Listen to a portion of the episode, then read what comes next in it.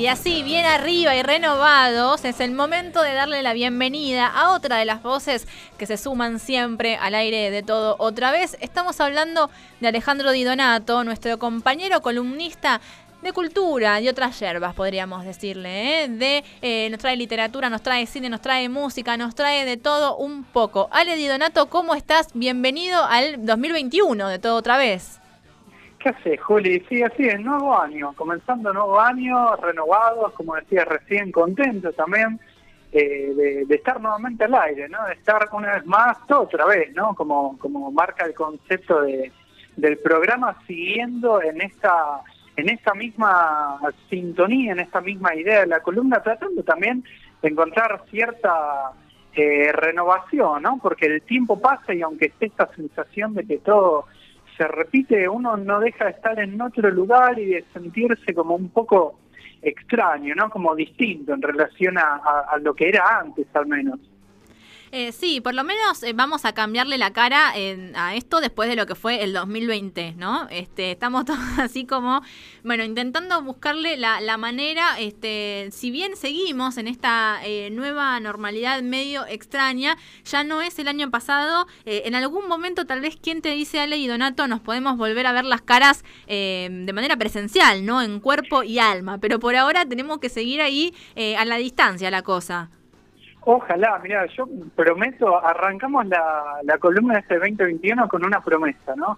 yo prometo que para cuando vuelva la presencialidad de esta columna, vamos a vamos a preparar una, una buena columna de literatura y cine soviético, ¿no? Para honrar eh, la, la, querida Sputnik, ¿no? Que esperemos que llegue pronto para todos nosotros. Me parece muy bien. Musicalizamos con el himno eh, todo, todo el programa. Creí que ibas a decir una buena comida, creo que tampoco está mal.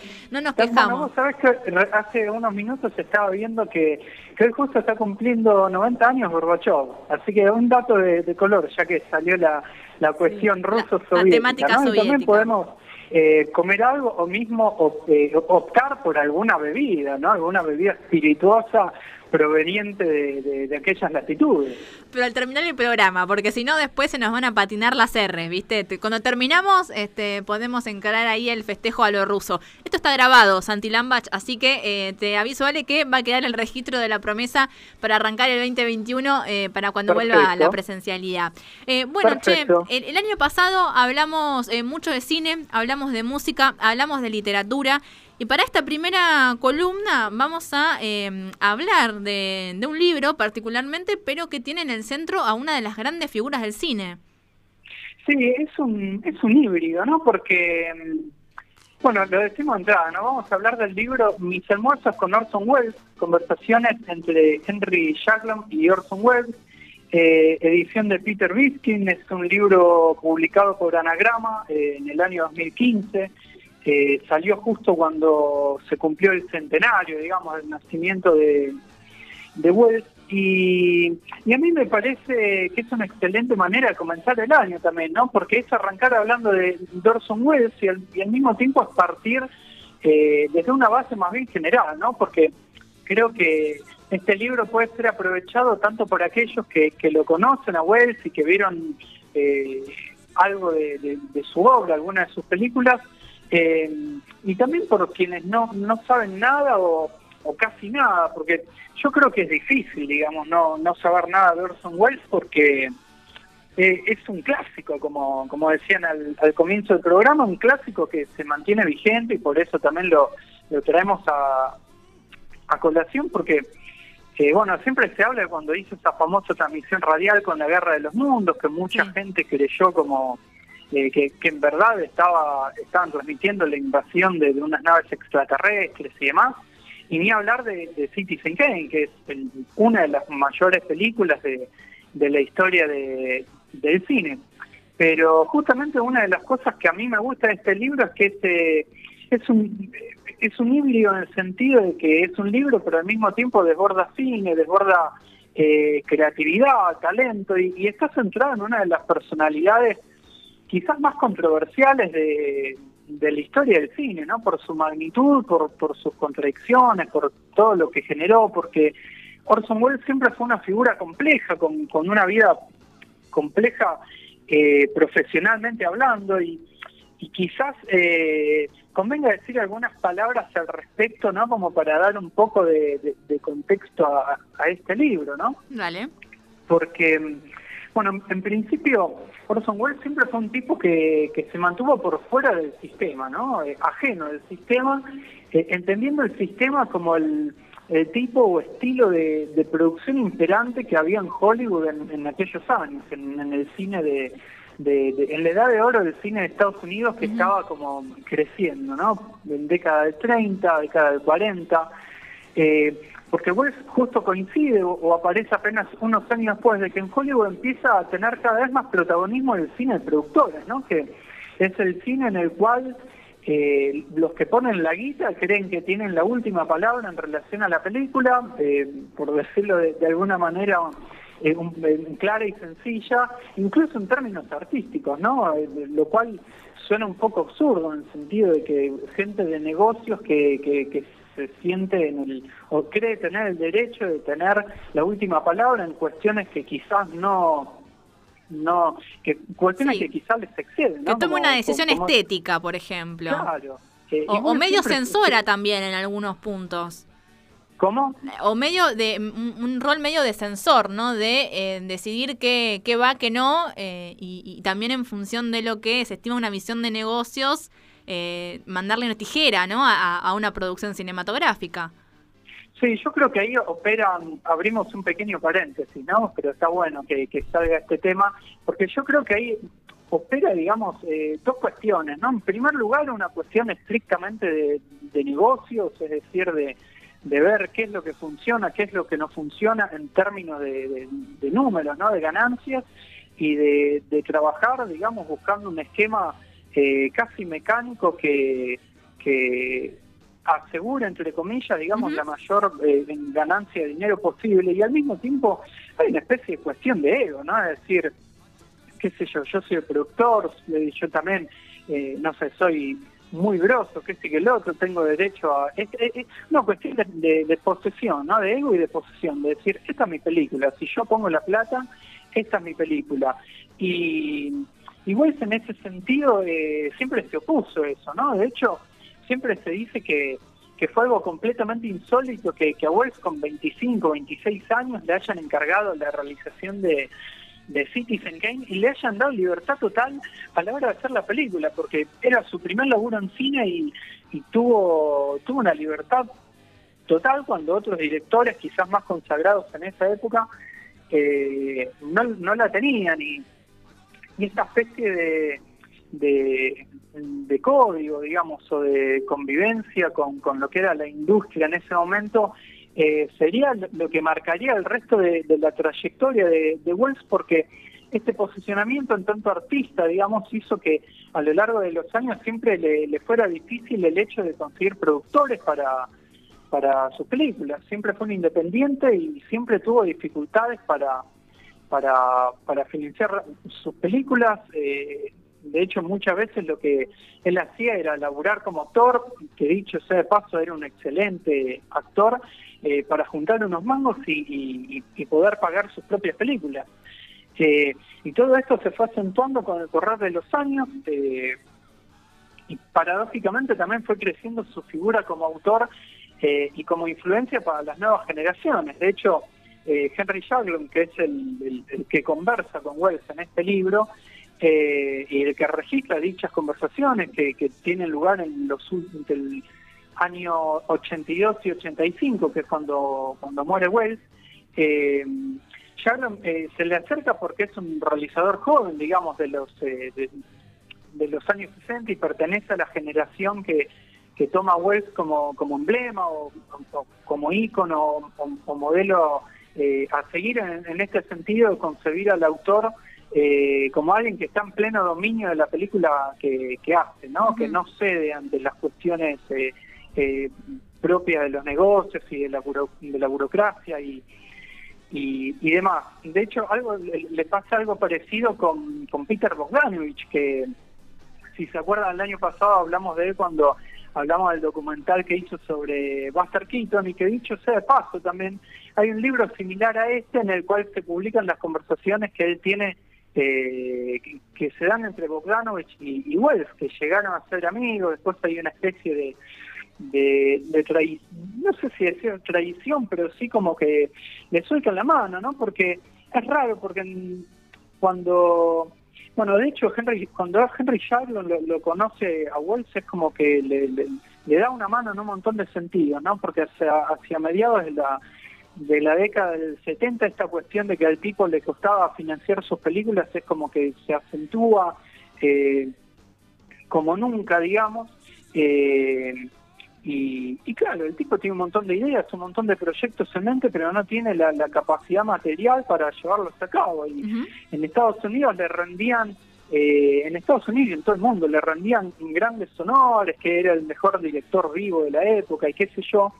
Eh, pero nadie daba un mango por él. Es decir, como que lo homenajeaban, le hacían un montón de eventos, le daban premios y demás, pero cuando el tipo decía, bueno, che, necesito algo de guita para, para, para filmar, todos se hacían eh, los distraídos, ¿no? Por decirlo de alguna manera sutil, y algo de eso eh, pasa con, con Peter Bogdanovich, que, se retrata de alguna manera en, en Al otro lado del viento, que es la última película de, de pero sobre la cual voy a retomar al final, digamos que me gustaría eh, hablar un poco de, de alguna y recomendar algunas de las películas de, de Wells para, para mirar.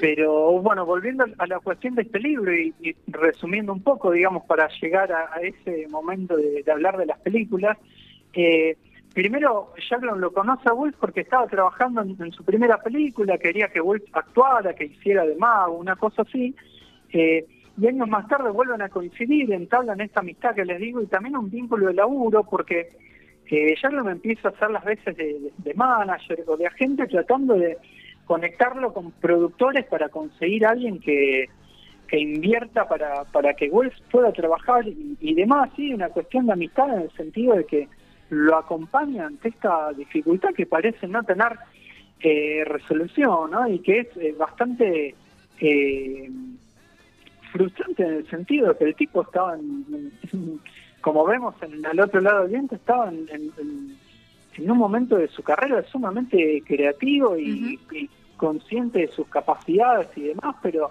tenía problemas y no, no podía eh, no podía filmar, no podía terminar las películas que, que hacía y y bueno, en un momento, ya redondeando un poco más todavía, eh, eh, Orson Welles le, hace un pedido, ¿no? ellos empiezan a, comer juntos en un restaurante que Welles prácticamente usaba de oficina ahí en Los Ángeles, eh, y en un momento le dice a Jaglon que empieza a grabar las conversaciones que tenían, ¿no? Pero, pero escondidas, es decir, que yo una grabadora personal, escondida de forma tal que, que Wes no supiera que, lo estaban grabando y uno nunca sabe si efectivamente, porque los años pasan, ¿no? Son conversaciones, como decía antes, que se dan en un transcurso de, de, de tres, cuatro años, ponele, y uno nunca sabe si efectivamente eh, Wes podía hacer de cuenta de eh, que no lo estaban grabando, si efectivamente era algo que había olvidado pero da la impresión que sí porque es un libro bastante genuino, ¿no? Hay una, eh, una, perdónale, una crítica de, de New Yorker acerca del libro que em, dice precisamente eso, ¿no? Dice, es evidente que a Orson Welles no le cohibía, ¿no? La, grabadora por eh, el contenido, ¿no? Por todo lo que eh, va tocando, va diciendo a lo largo de todas estas conversaciones, ¿no? Ya llega un punto tal vez en el que eso, después de un par de años, ya está, ya la tenés como naturalizada la situación. A ver, Wells nunca fue nunca fue un tipo eh, que se guardara, digamos, lo que se tenía para decir. Incluso eh, era era bastante frontal, digamos, tenía opiniones bastante eh, polémicas y demás, pero en este caso también también lo que se da es que uno es como que vive de cerca en ese momento presente todas las cosas que, que le pasaban, porque hay mucho recuerdo, mucha historia de su trayectoria, de cómo trabajó en teatro, en cine, en, radio y demás, pero hay también muchas cosas que, que, que, en ese momento presente, ¿no?